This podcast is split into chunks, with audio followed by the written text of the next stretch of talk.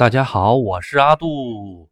说到日本呢，大家肯定都知道日本的动漫行业特别的发达。但是大家知道吗？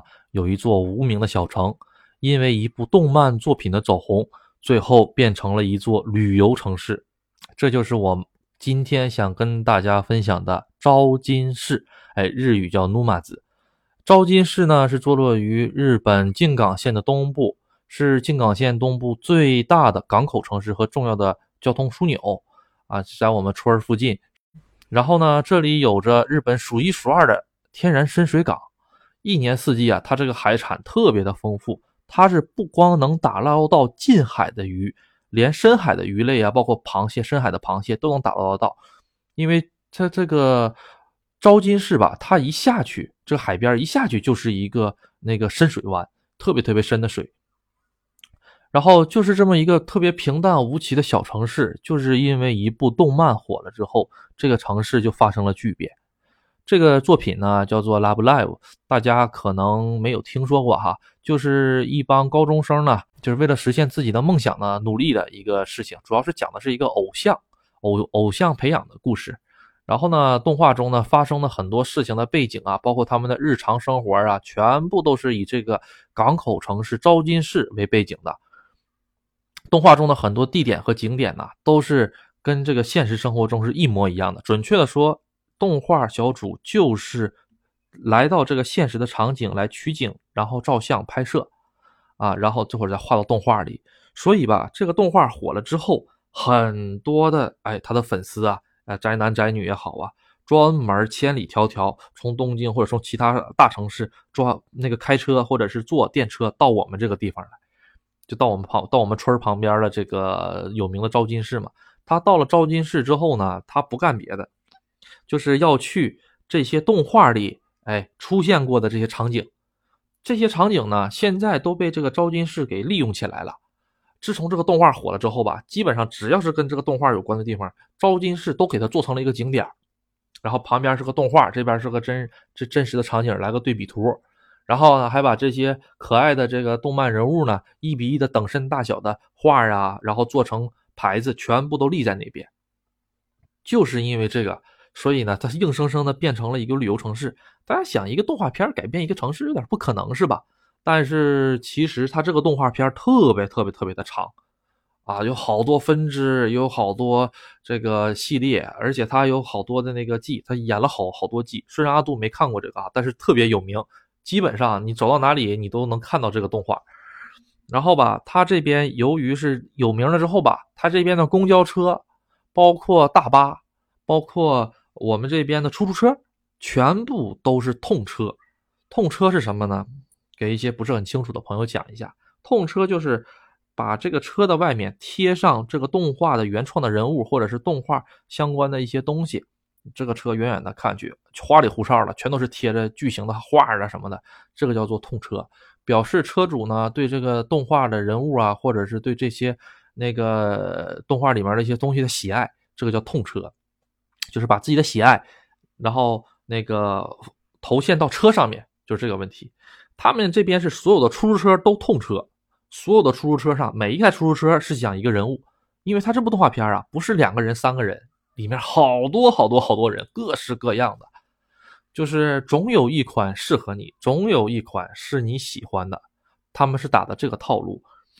然后当你去了那儿坐了出租车之后，进到出租车里面，不光车外面是，车里面都是这个人的。比如说我到了这个小女孩这个主题的车里，到了她的里面之后，这个车里所有都是她的玩偶啊、手办呐啊，包括很多很多的画啊，整个车里全都是。就是给粉丝呢制造出一种这种贴心的感觉，而且这个出租车还可以预约，你知道吗？就是你想你喜欢哪个角色，你就可以预约哪个角色的车。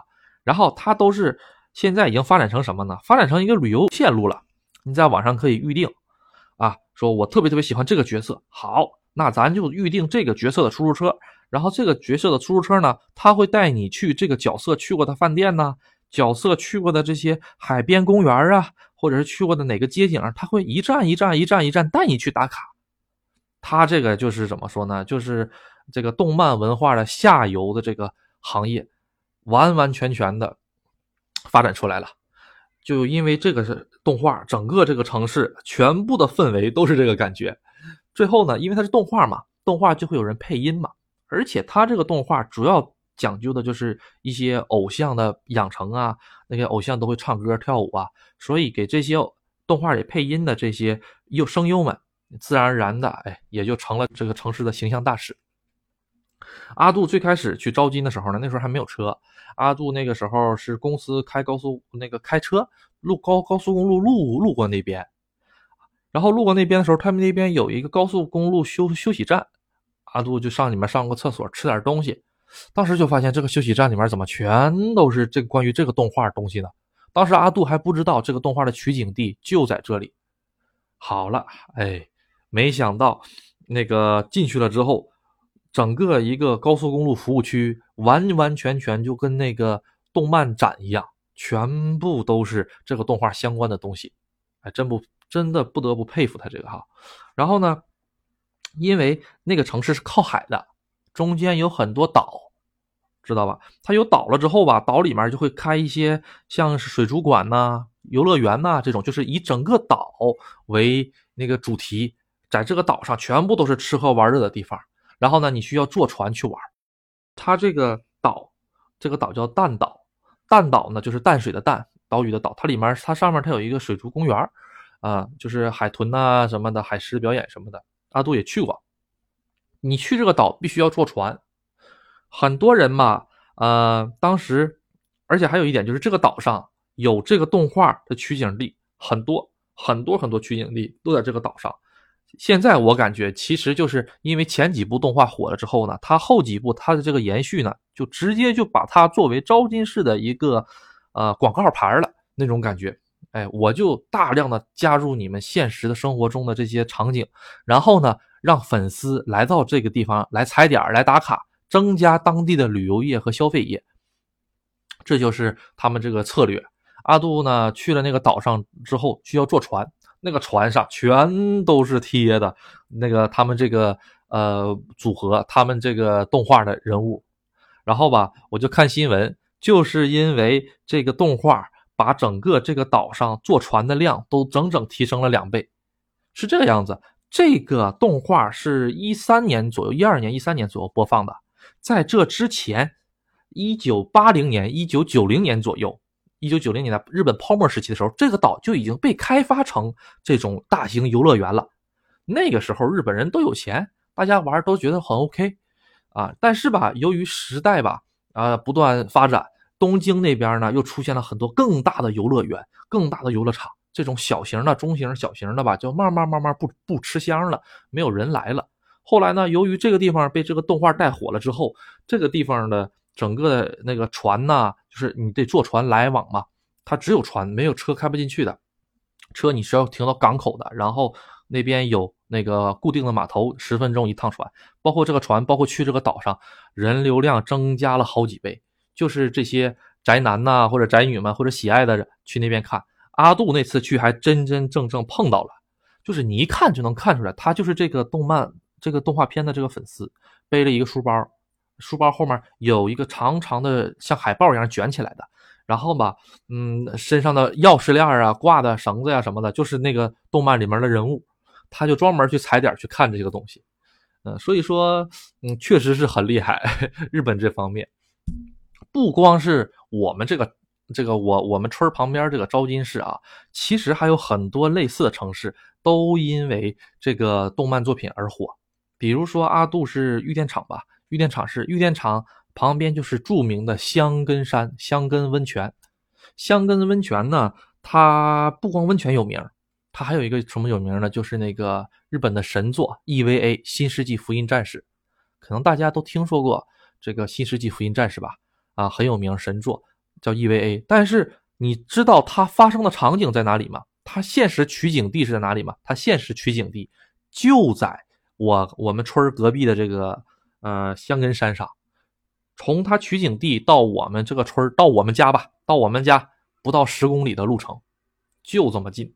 阿杜当时刚刚那个来日本骑摩托车去旅行的时候呢，我就往那边山上骑过，骑过了之后，我去便利店哎，解个手，然后买点水喝。突然间一看，哎，这冰箱、冰柜、便利店上怎么都是这个《新世纪福音战士》的这个贴画啊什么的，而而且还有卖这个《新世纪福音战士》的这些呃周边呢什么的，因为很觉得很奇怪。当时真的没有往那方面想。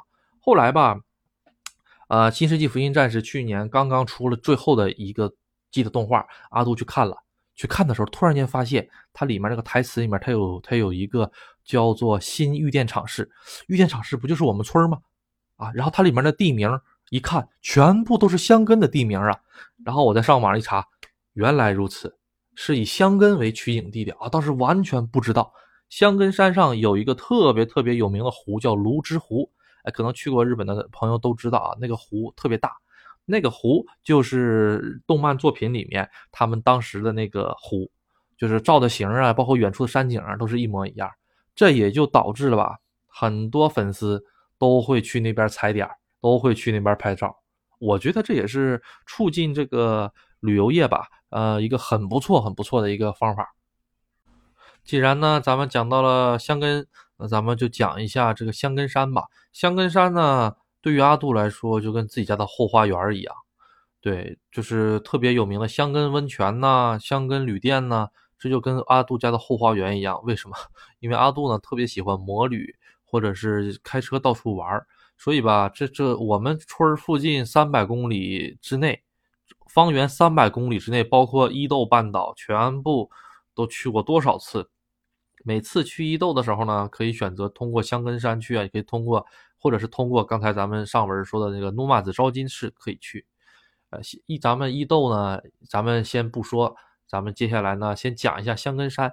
香根山其实它就是一个活火山，它跟富士山一样，都是活火山。大家一听，哎呀，活火山那安不安全呢？嗯，阿杜吧，个人来感觉吧，如果富士山喷发的话，香根山大概率的也会喷发，因为香根山上它有一个景点叫做大永谷。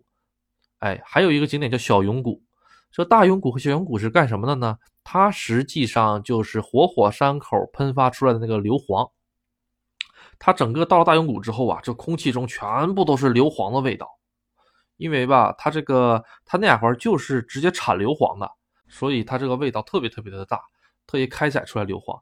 为什么香根的温泉特别有名呢？因为香根是活火山呐。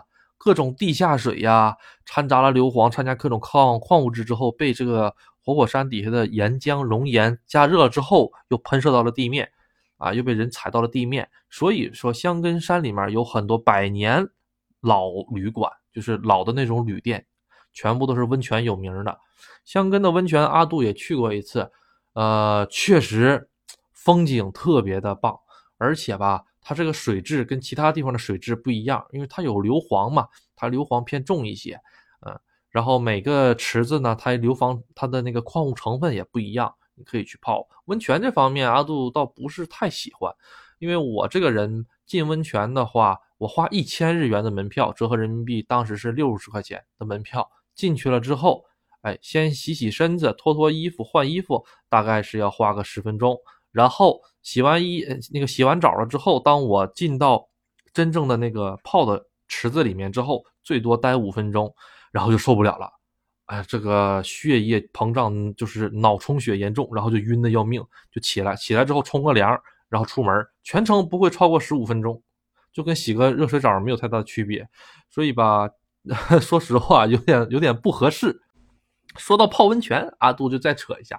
我们这个村儿附近有一个叫玉电厂温泉会所，哎，一听这名儿，以为是什么高档会所是吧？不是，它就是吧，我们市里面一个很小很小、年头比较老的一个呃泡温泉的地方。主要呢就是价格便宜，哎，然后呢，呃，水质还很不错。阿杜呢当时闲的没事儿，休息日的时候，我把我们周围的温泉全部都打卡了，去了一遍。然后我当然也去了他们那儿。去了他们家之后吧，就能感受到一种很昭和的感觉，因为他们家有年头了嘛。当你泡进去了之后，你可以一边在水温泉里面泡，一边看着完整的富士山。看完富士山了之后呢，我一扭头，哎，发现两个大爷在那盯着我。啊，那两个大爷用特别特别质疑的眼神盯着我。哎，这个就跟阿杜之前最开始那几期，我第一次去日本的时候，在公园里吃那个天那个叫什么关东煮的时候是一样，那些老爷爷一直盯着我。他为什么盯着我呢？因为我是平日，平日也就是说工作日去的。因为阿杜这个工作性质吧，周六周日是不可能放假的，不可能休息的。我只有周三和周四可以休息。然后我休息的时候吧，正好是这帮老大爷都退休了，没事干，他就看我一个年纪轻轻的，哎，游手好闲。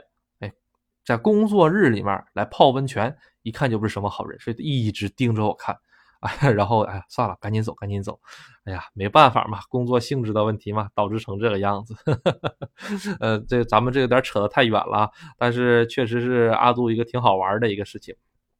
香根山吧，咱咱们扯回香根山，香根山吧，它这个路特别的窄，而且每年只要刮台风的时候，香根百分之百都会出问题。就去年阿杜前几期讲那个大暴风雨的时候，来台风的时候，香根山直接就封，就是坍塌了，啊，山体滑坡坍塌了。然然后它这个香根山呐，不是说就那么一座山，它特别特别特别的广。大家从地图上看，它那个范围特别大，它里面的路啊也是错综复杂，各种小路坍塌了。坍塌了之后吧，这个路就走不了了，还有一些游客在里面滞留。基本上每年都会出现这种事情。所以说嘛，现在大家是去不了。如果以后能去温泉的话，泡温泉的话，上那边的话，还是尽量挑选在那个没有台风的季节去，因为那边真的是刮台风的季节，那个山体滑坡呀、泥石流啊特别的多。咱们扯得有点远啊，不好意思。阿杜嘛有个坏习惯。讲着一个话题，讲着讲着讲着讲着就跑到另一个话题上了。因为阿杜是完全没有任何的稿的啊，全部都是根据我自己的回忆啊或者记忆啊来跟大家分享。有的时候讲到一个点，然后然后就很自然的牵扯到另一个点了。熟悉阿杜的呃听众肯定都明都明白阿杜这个缺点。好的，那么本期节目咱们就到此为止。